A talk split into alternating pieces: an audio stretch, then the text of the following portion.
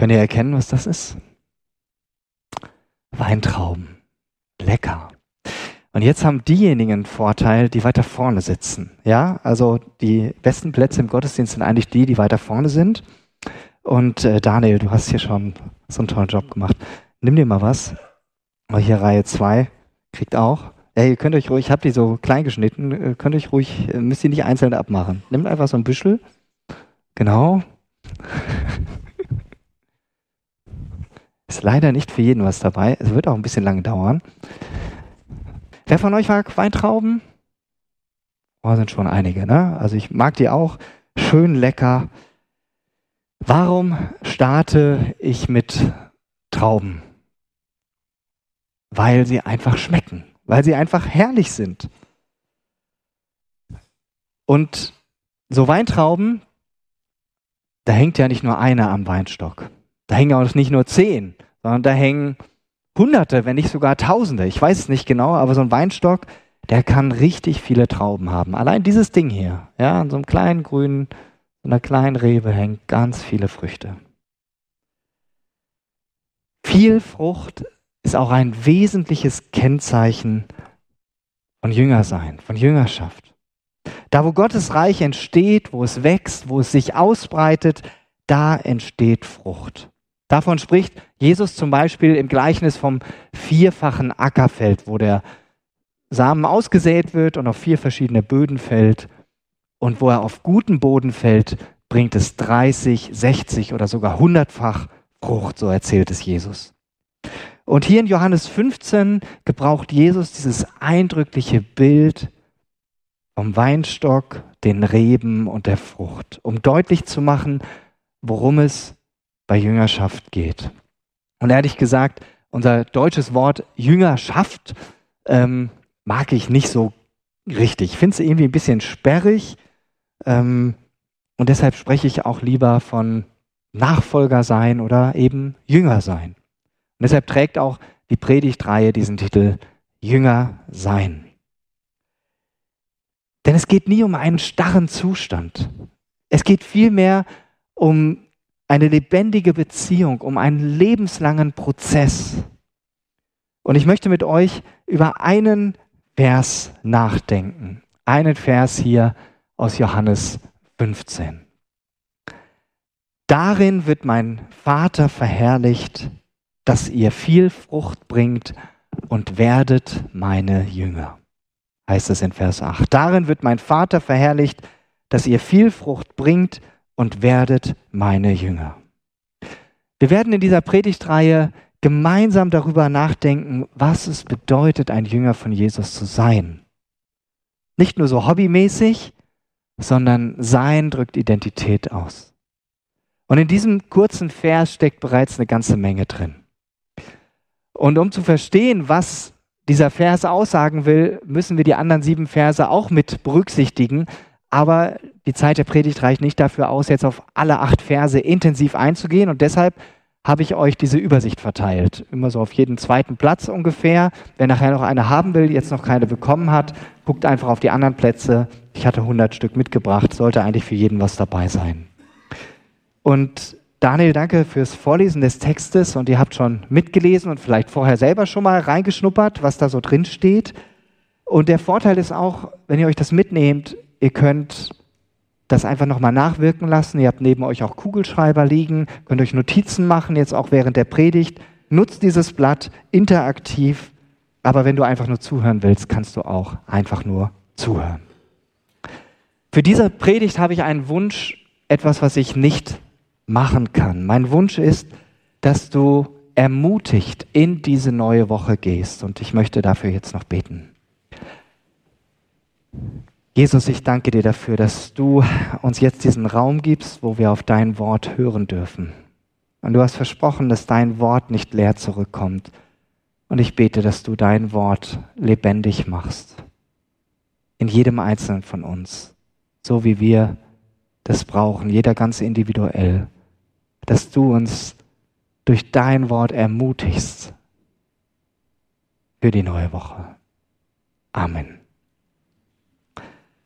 Schauen wir uns diesen Vers also näher an. Ich habe ihn in klassisch drei Punkte unterteilt. Zuerst, dieser erste Teil, der Vater wird verherrlicht. Das ist das Ziel von Gottes Reich.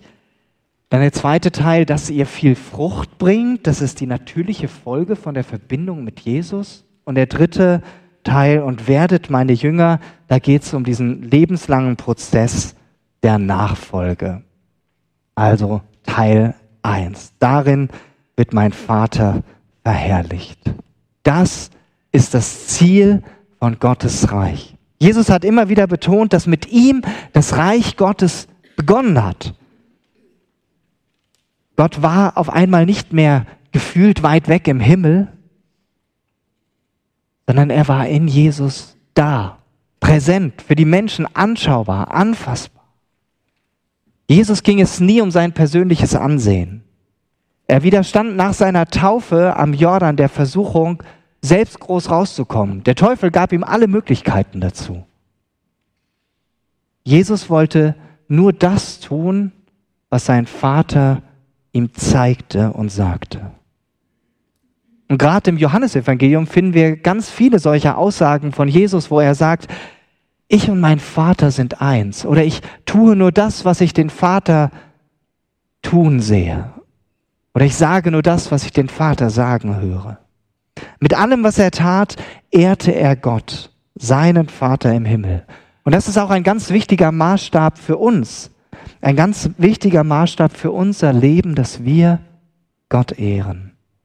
Und deshalb wird unsere Beziehung mit Jesus auch dazu führen, dass Gottes Größe und Macht in unserem Leben für andere sichtbar wird. Hier steht dieses Wort, darin wird mein Vater verherrlicht. Verherrlicht ist jetzt nicht so ein Wort unserer Alltagssprache, deshalb habe ich mal Synonyme dazu rausgesucht und euch hier mitgebracht. Die könnt ihr euch mal anschauen. Ich lese die nicht alle vor, aber so ein paar geht darum, jemanden zu ehren, zu feiern. Ist heute ja auch so in der Jugendsprache drin, ne, wenn man sagt, hier, das feiere ich, ja, aber meint hier noch mal ein bisschen was anderes, Lobpreisen, bejubeln, Jesus hat genau für dieses Ziel gelebt. Sein himmlischer Vater sollte groß rauskommen. Und Jesus gebraucht dieses Wort verherrlicht zum Beispiel auch in Johannes 11, bevor er Lazarus auferweckt. Da spricht er davon, dass sein Vater im Himmel durch das, was er tun wird, an Lazarus verherrlicht werden soll. Für welches Ziel lebst du? Was verleiht deinem Leben Bedeutung? Wofür stehst du morgens auf? Wofür lebst du als Christ in dieser Welt? Unsere Gesellschaft gibt ganz viele Antworten darauf, was so das Ziel unseres Lebens ist. Für die Arbeit, um halt möglichst viel zu erreichen, für eine gerechtere Welt, für die Kinder, damit sie es besser haben, wobei das eigentlich rum ist. Die besten Zeiten zumindest wird es oft gesagt, sind irgendwie vorbei. Lebst du vielleicht für die Liebe zu einem Menschen, für das Tierwohl, für die Erhaltung der Erde? Ohne Frage, das sind gute Antworten. Das sind wichtige Dinge, aber inwiefern eignen sich diese Dinge, um sie zum Sinn und Zweck und Ziel deines Lebens zu machen? Beim genaueren Hinsehen merken wir, Arbeiten ist gut, aber sie kann uns auch kaputt machen. Sie kann uns ausbrennen lassen. Niemand wird am Ende auf seinem Sterbebett sagen, oh, hätte ich doch nur mehr gearbeitet. Niemand. Die eigenen Kinder großzuziehen und ihnen ein stabiles Fundament zu geben, ist eine ganz wertvolle Aufgabe. Und wir als Familie stecken da ja auch mittendrin. Jetzt ist heute eins krank, dann bleibt der Rest halt zu Hause. Leider Irgendwer muss ja aufpassen. Aber wenn die Kinder groß sind, dann muss man sie immer mehr loslassen. Dass sie auf eigenen Beinen stehen und ihr Leben selbstständig meistern können. Wir bleiben Eltern, aber die Rollen verändern sich. Hoffentlich zu einem Miteinander auf Augenhöhe, wo man sich begegnet und voneinander lernt und den Kindern Raum gibt, sich zu entfalten sich für Tierwohl und den Erhalt der Erde einzusetzen, ist ein Schöpfungsauftrag an uns Menschen. aber es ist nur einer neben vielen anderen. Jesus war klar, mit dem, was ich tue und wie ich lebe, ehre ich Gott. Dazu bin ich gekommen. Und genau das ist auch unsere, unsere Bestimmung. Das ist auch das Ziel für dein und mein Leben. Das ist das Ziel für jeden Einzelnen, der sich von Jesus finden lässt und ein Kind Gottes wird. Unser Leben soll ihn ehren. Wir sollen ihn erhöhen, ihn feiern, ihn erheben, ihn preisen, ihn loben, ihn bejubeln. Jesus sagt hier also in Johannes 15, Vers 8, mein Vater im Himmel wird durch euch geehrt werden. Und das adelt jeden Einzelnen von uns. Und die Art und Weise, wie Gott geehrt wird, das zeigt sich in den beiden folgenden Punkten. Der zweite Punkt.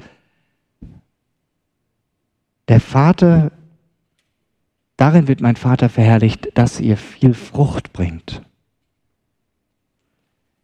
Wir ehren Gott, indem wir Frucht bringen. Punkt. So steht es hier. Hier folgt keine ausführliche Abhandlung darüber, was Frucht bringen ist. Da hier steht schlicht und ergreifend die Tatsache, dass Menschen, die mit Jesus in Verbindung leben, Frucht bringen.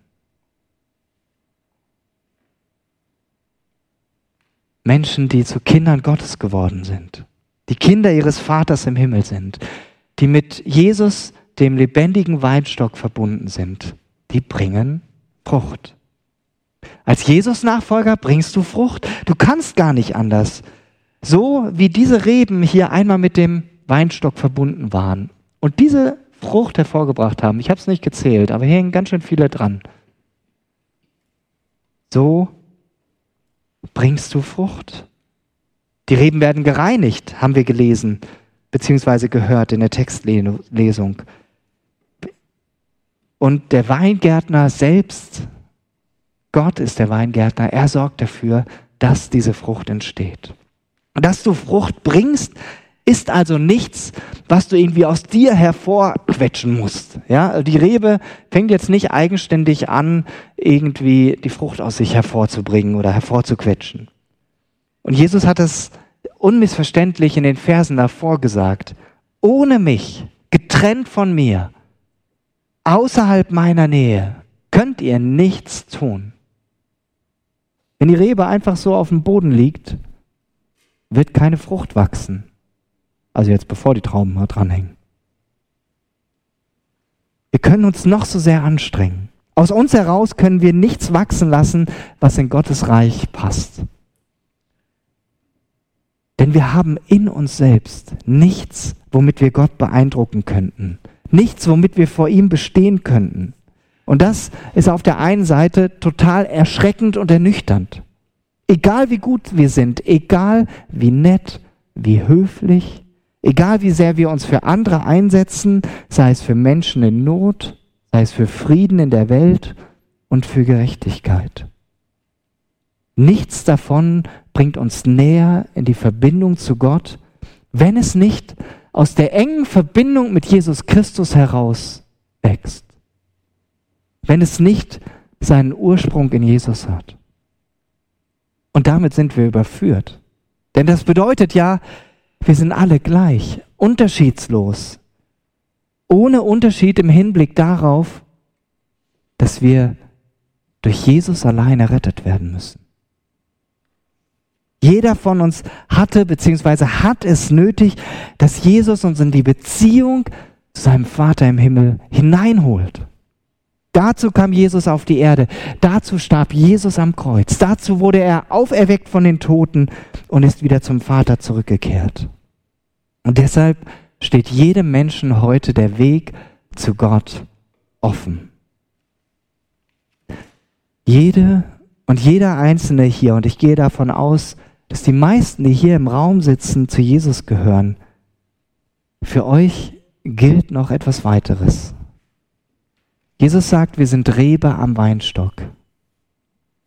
Aber gleichzeitig sind wir auch Frucht.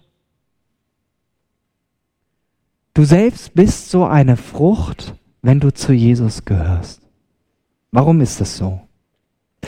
Jeder kann vermutlich bestimmt eine Person nennen, die in irgendeiner Weise dazu beigetragen hat, dass du heute hier sitzt, dass du zum lebendigen Glauben an Jesus gekommen bist,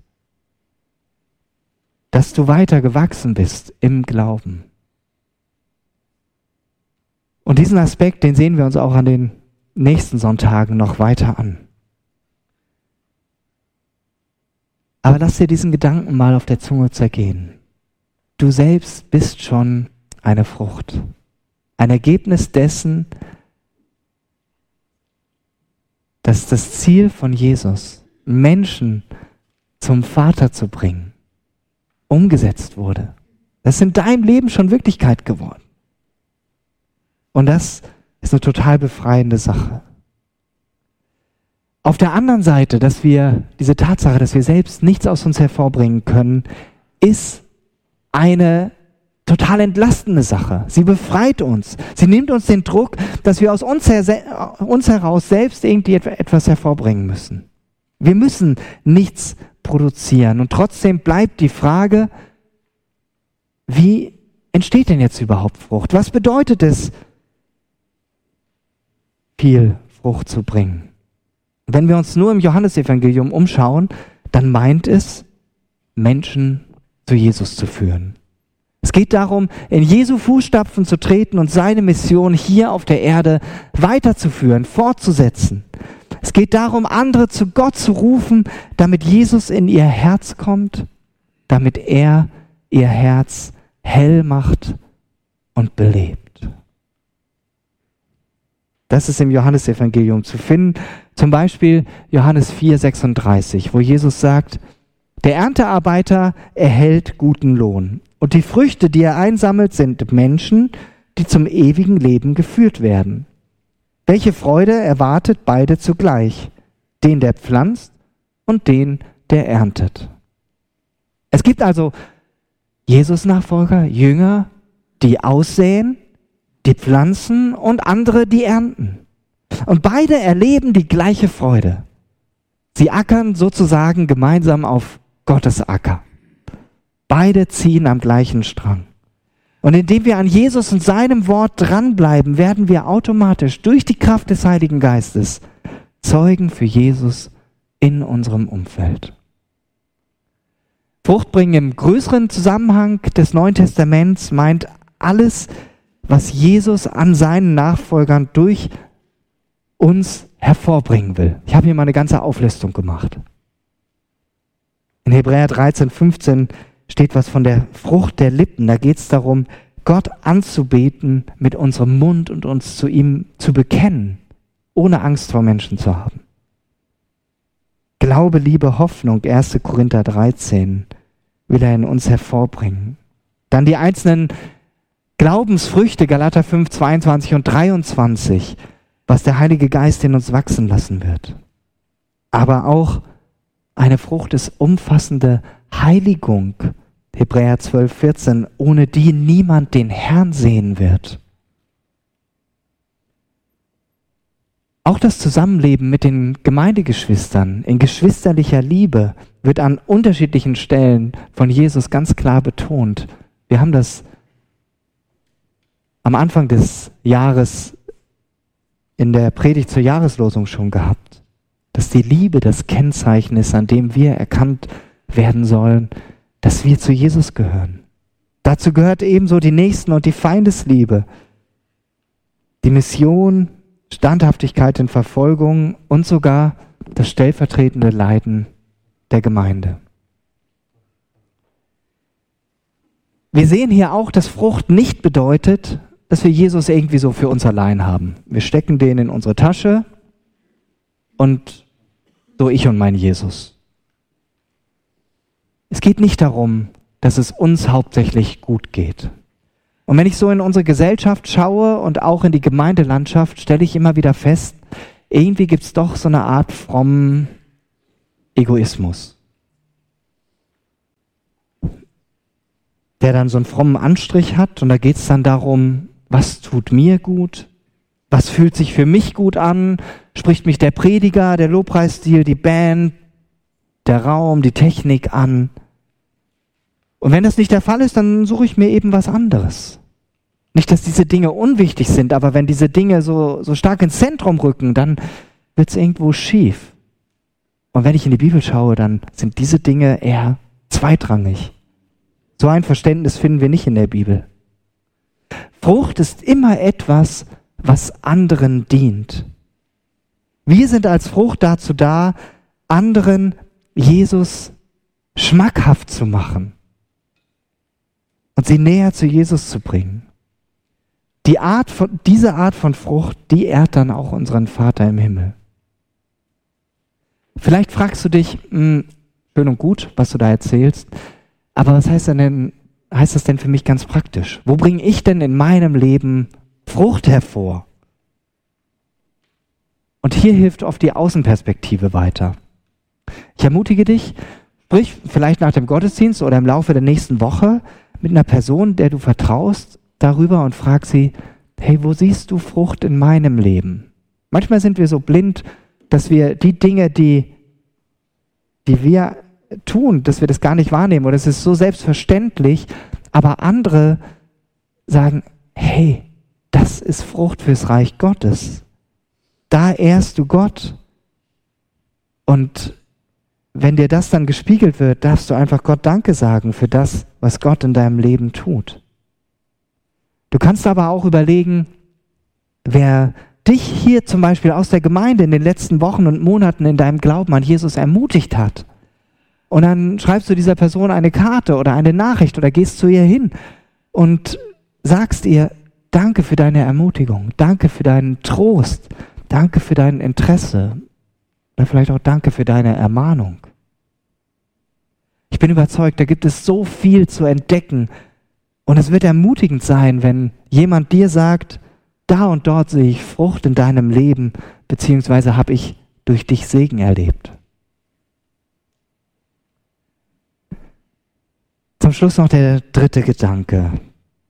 Mein Vater, der Vater wird verherrlicht, wird geehrt, indem wir Jesu Jünger werden.